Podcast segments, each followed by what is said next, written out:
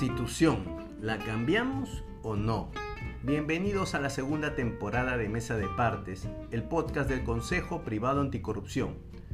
Llegó a nuestras manos un interesante informe elaborado por el Centro Wiñach titulado Cambio Constitucional, cómo y qué cambiar, que aborda las razones de las personas a favor del cambio total de nuestra Constitución sobre la base de una encuesta de datum de octubre del año pasado. Y es que mucho se habla de cambios de constitución, pero no se dice todo ni se analizan aspectos esenciales que están detrás. Veamos. Entre las principales razones a favor del cambio de constitución, tres de ellas se encuentran directamente vinculadas al concepto de justicia. Entre esas razones, dos están relacionadas al sistema de administración de justicia y a la aplicación de sanciones penales. Lo que quiere buena parte de las personas es que existan más sanciones a los corruptos y mayores castigos a otros delincuentes.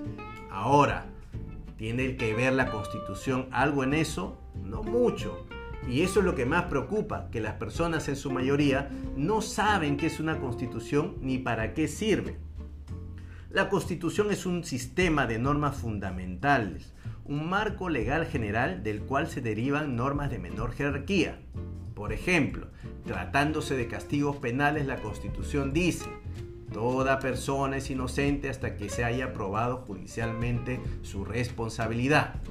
Ahí queda la cosa. No, las normas de menor rango como el Código Procesal Penal en este caso y el Código Penal se encargan de hacer viables, aplicables, estas normas en la realidad mediante el sistema de administración de justicia.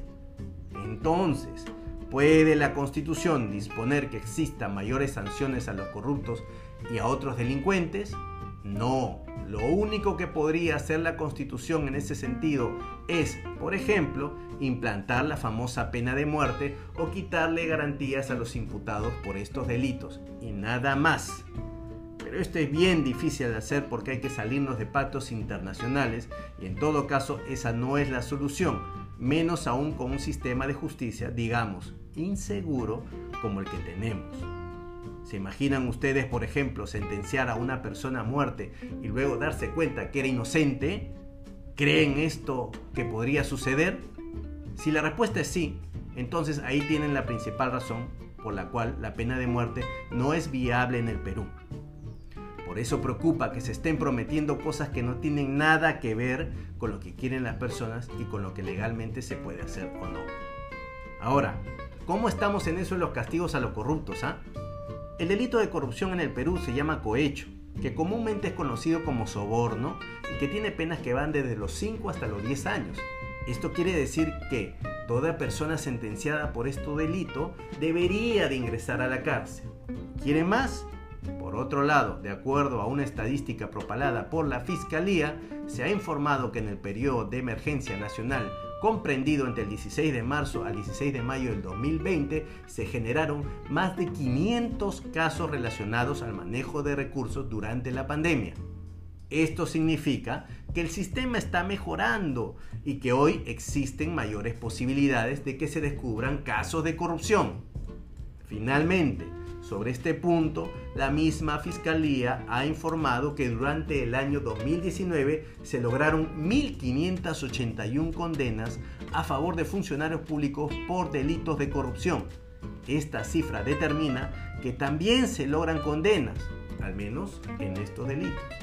¿Qué sucede entonces? ¿Por qué la insatisfacción? Pensamos que esto no es más que una sensación de impunidad las personas ven que hay corrupción por todos lados y que los castigos parecen no llegar con la rapidez y contundencia que se quiere. Las personas ven que los castigos no parecen llegar arriba, concretamente a los expresidentes y algunos importantes ejecutivos de empresas privadas. Entonces la gente dice, la ley no es igual para todos.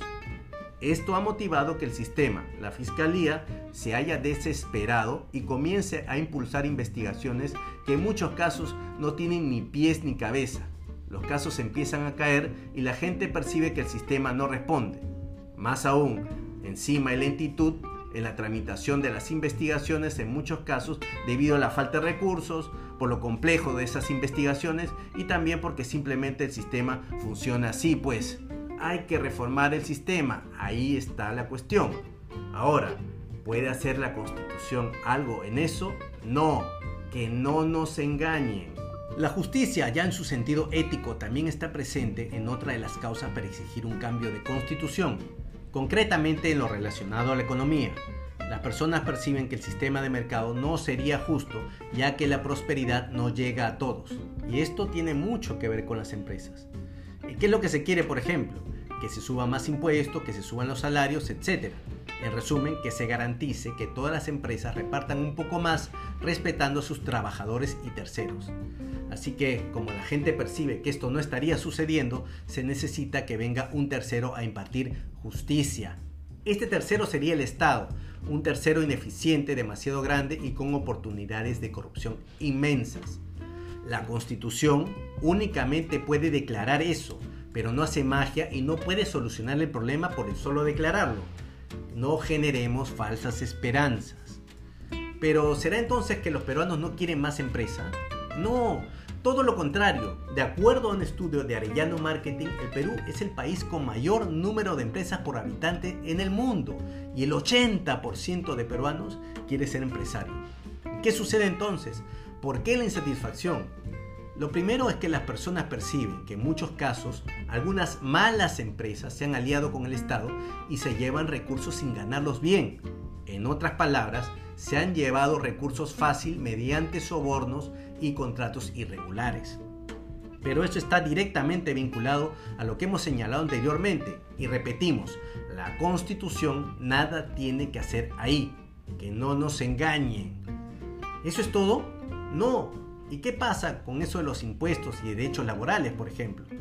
Ah, bueno, la empresa implica un equilibrio entre costos e ingresos. Se produce un bien o servicio, se cobra por eso, se quitan los impuestos y otros costos y luego viene lo que se llama rentabilidad. Subir impuestos y más carga laboral hace que las empresas chicas no tengan rentabilidad y quiebren. En el caso de las grandes, estas verán hasta dónde les sale la cuenta y cerrarán o se irán. ¿Esto implica que debemos dejar hacer a las empresas lo que les da la gana? En principio, siempre se debe impulsar la mayor libertad posible sin hacer daño a nadie, teniendo en cuenta lo que hemos dicho antes. En concreto, si la empresa no es rentable, no habrá empresa y sin eso el Estado simplemente no tendrá ingresos. No perdamos de vista esto. Para que las empresas cumplan con sus obligaciones, deben de existir en principio organismos que las regulen y las sancionen eventualmente con mecanismos que funcionen de manera igual para todos y con equilibrio. Solamente si las empresas perciben que pueden ser sancionadas si actúan mal, habrán incentivos para actuar correctamente. Esto abarca a las empresas informales, a las que el Estado a veces simplemente no quiere ver.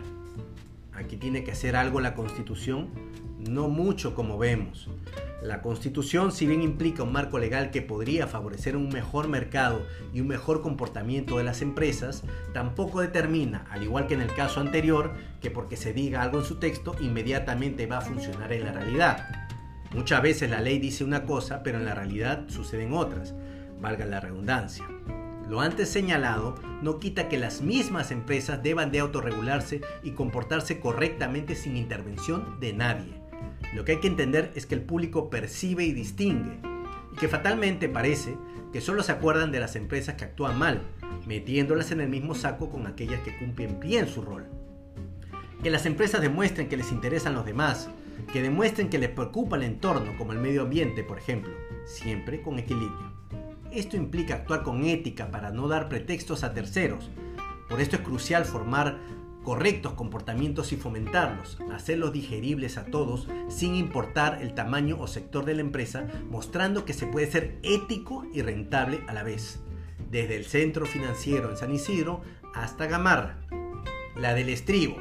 Finalmente, un elemento muy potente que lanza el centro Wiñaj en su estudio está relacionado al aspecto de los valores.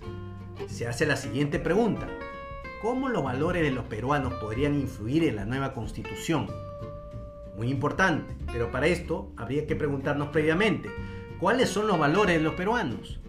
Y esto es todo un tema que también abordaremos en otro episodio. Soy Eduardo Herrera Velarde y esto fue Mesa de Partes, el podcast del Consejo Privado Anticorrupción que a partir de esta temporada saldrá mensualmente.